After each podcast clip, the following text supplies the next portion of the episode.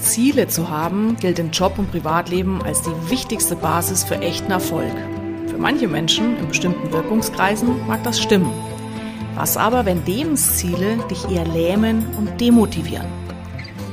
Dann darfst du dich vom Drang nach glasklaren Lebenszielen trennen und völlig unsmart die richtige Richtung einschlagen. Und damit herzlich willkommen zu einer neuen Ausgabe des Podcasts Kreatives Zeitmanagement. Fällt es dir schwer, im Wust der täglichen Aufgaben Prioritäten zu setzen? Hast du ständig viel zu viele Aufgaben, die bei aller Liebe nicht in deine Tage und Wochen gepresst werden können? Ja, oft ertrinken wir in zu vielen Aufgaben und Aktivitäten, weil wir das große Ganze in unserem Leben aus den Augen verloren haben. Aus diesem Grund ist es sinnvoll, dass du dir regelmäßig klar machst, wo die Reise beruflich und privat in deinem Leben in etwa hingehen soll. Je klarer du nämlich deine eigenen Wünsche kennst und vor Augen hast, desto leichter fällt es dir im Wust der täglichen Aufgaben zu unterscheiden zwischen wichtig und unwichtig.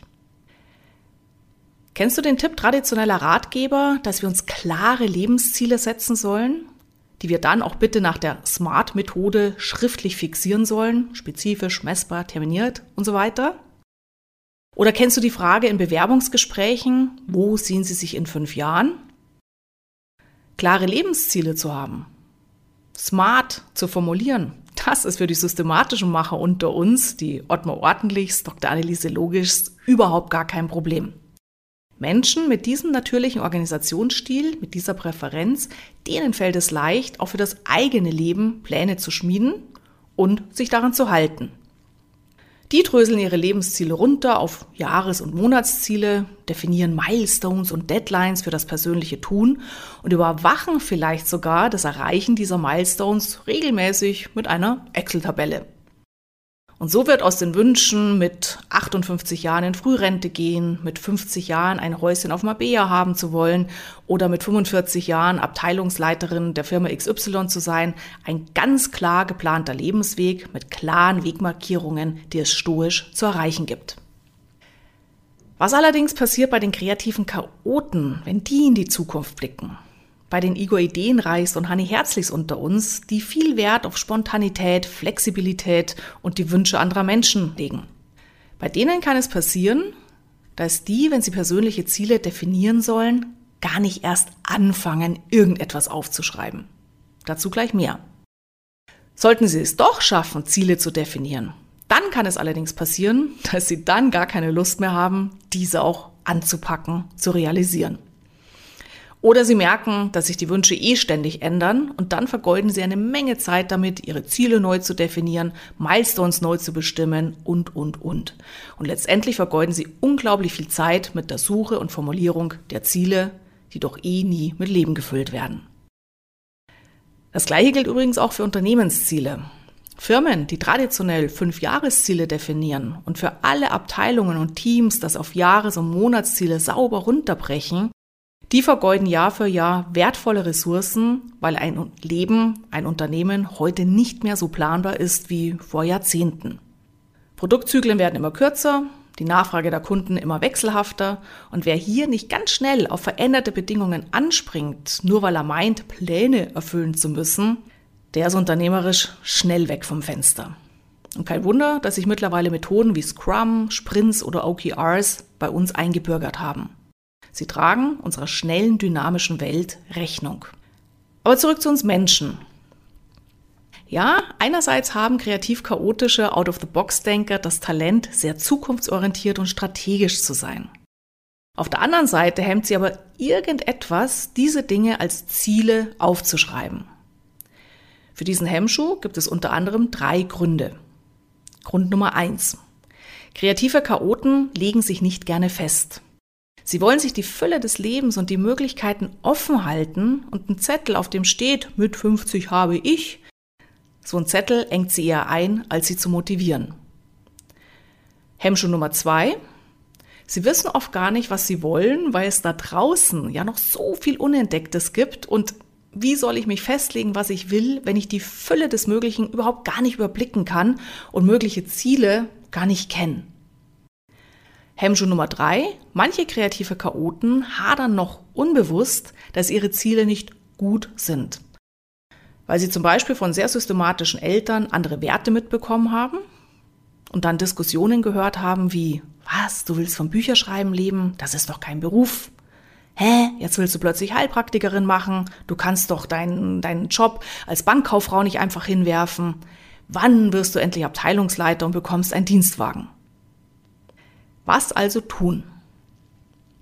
Das Wichtigste vorab, du wirst, wenn du deine Träume und Wünsche aufschreibst, kein Papier für die Ewigkeit machen.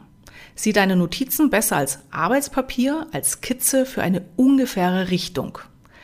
Eine Skizze, an der du immer wieder auch radieren und weiterzeichnen darfst. Du musst keine Lebensziele definieren, denn ein Leben ist nicht planbar. Wie solltest du heute aufschreiben können, was du in zehn Jahren machen willst, wenn wir gar nicht wissen, welche zum Beispiel berufliche Möglichkeiten in zehn Jahren überhaupt zur Verfügung stehen? Was bist du heute vom Beruf? Und überleg mal, gab es diesen Beruf schon, als du in der Schule warst? Ganz häufig nicht.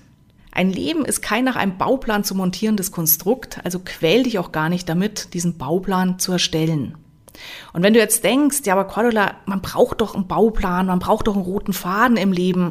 Ja, ich brauche das zum Beispiel jetzt auch ganz wichtig für meine nächste Bewerbung. Dann hör gerne mal in die Episode zum roten Faden rein. Gut, also ein Leben ist nicht planbar und je kreativ chaotischer du bist, desto hinderlicher ist es für dich, klare Lebensziele zu formulieren. Was aber kann dir helfen, motiviert und zielstrebig Dinge zu tun, die dich glücklich machen? Denn die Alternative zu keine Ziele lautet ja nicht, dass du komplett planlos und unfokussiert durchs Leben taumeln musst. Nee, die Idee, die dir einen gewissen Fokus im Leben gibt, ist die Idee, die richtigen Leitsterne zu finden. Was meine ich damit? Bist du schon mal an einem See oder am Meer gestanden, zum Sonnenuntergang oder zum Mondaufgang und einige Sterne funkelten am Firmament? Und vielleicht erinnerst du dich, wie der Mond und die Sterne dann so eine Art Glitzerstreifen auf die Wasseroberfläche gezeichnet haben. So ein Glitzerkorridor, Glitzerstreifen. Und genau so ein Glitzerkorridor werden wir jetzt auch für dich finden. Und dabei schauen wir, welche Leitsterne bei dir im Leben attraktiv am Horizont funkeln dürfen und damit einen breiten Korridor ausleuchten, auf dem du dann im Meer der Möglichkeiten lospaddeln kannst. Mit dem Gepäck die ausdrückliche Erlaubnis, jederzeit links und rechts des Korridors Inseln anzulaufen, also Chancen und Möglichkeiten anzusteuern, die dann attraktiver sind als das, was du dir jemals je hättest vorstellen können und die die Richtung vielleicht leicht verändern, aber immer noch am Rande oder mitten in deinem Glitzerkorridor liegen. Und wie gesagt, dabei geht es wirklich zunächst nur um die ungefähre Richtung. Alles weitere in deinem Leben wird sich ergeben.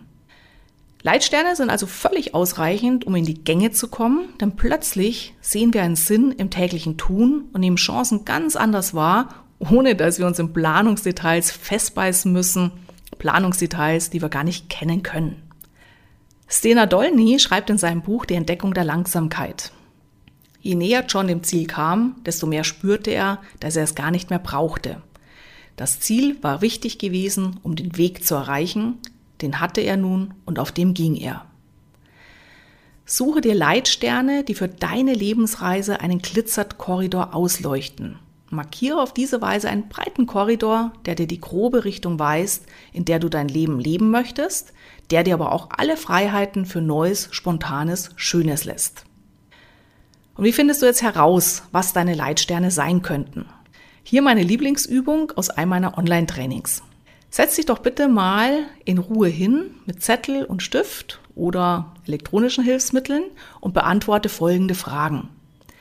Frage Nummer eins: welche Spuren möchte ich hinterlassen? Was soll von mir bleiben? Frage Nummer zwei. Für was schlägt mein Herz? Was macht mir ein warmes, angenehmes Gefühl im Bauch? Dritte Frage. Welche Werte sind mir wirklich wichtig? Sind es Beziehungen, Idealismus, Reichtum, Abwechslung, Natur, Ruhe, Macht, Aktivität? Tipp am Rande, wenn du Inspiration suchst, welche Werte es denn überhaupt so gibt, dann schaue gerne in meine Werteliste. Den Link dazu findest du in den Show Notes. Frage Nummer vier. Wenn ich auf meinen Organisationsstil blicke, auf meine Präferenzen, was erscheint mir hier so wertvoll, dass ich es aufschreiben möchte? Auch hier Tipp am Rande, in den Show Notes findest du auch den Link zum Check, welcher Glückstyp bin ich, der dir hier auch nochmal wertvolle Informationen liefern kann. Gehe in dich und forsche, was dir von Grund auf ein gutes Gefühl macht. Keine Bange, du musst dir nichts erfinden. Deine Werte, Präferenzen sind bereits tief in dir drin. Wir brauchen die lediglich freizuschaufeln. Das Schöne, sobald du deine Werte und Wichtigkeiten kennst, weißt du, was dich antreibt.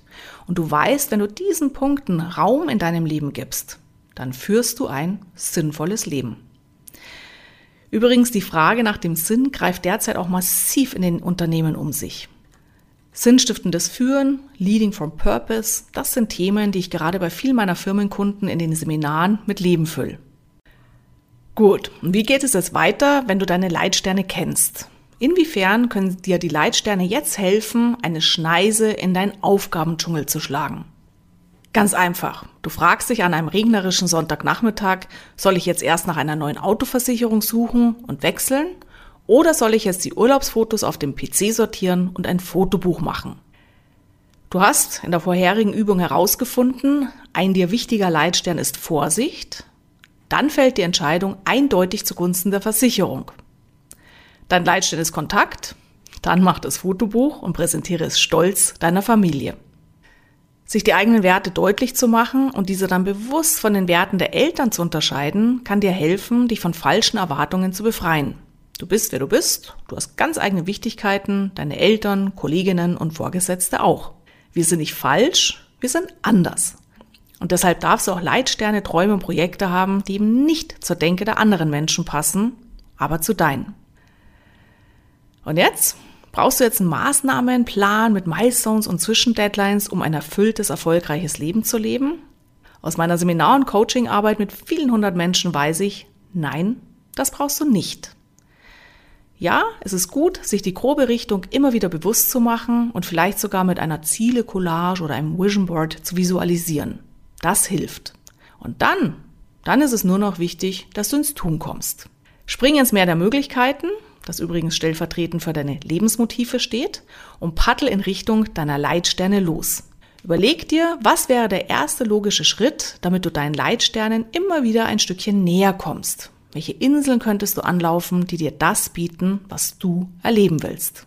Paddel los und mach dir klar, solange du Dinge tust, die in deinem Glitzerkorridor liegen, solange tust du immer etwas, was dir wirklich am Herzen liegt.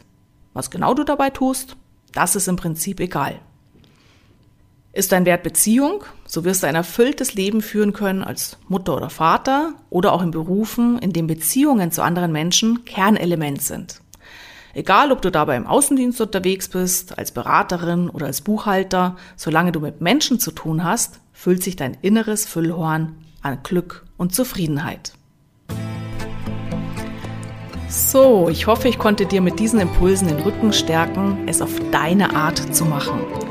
Tauche gerne auch in meine weiteren Episoden hier auf dieser Plattform ein und hole dir maßgeschneiderte Tipps zu mehr Produktivität, Gelassenheit und Lebensfreude.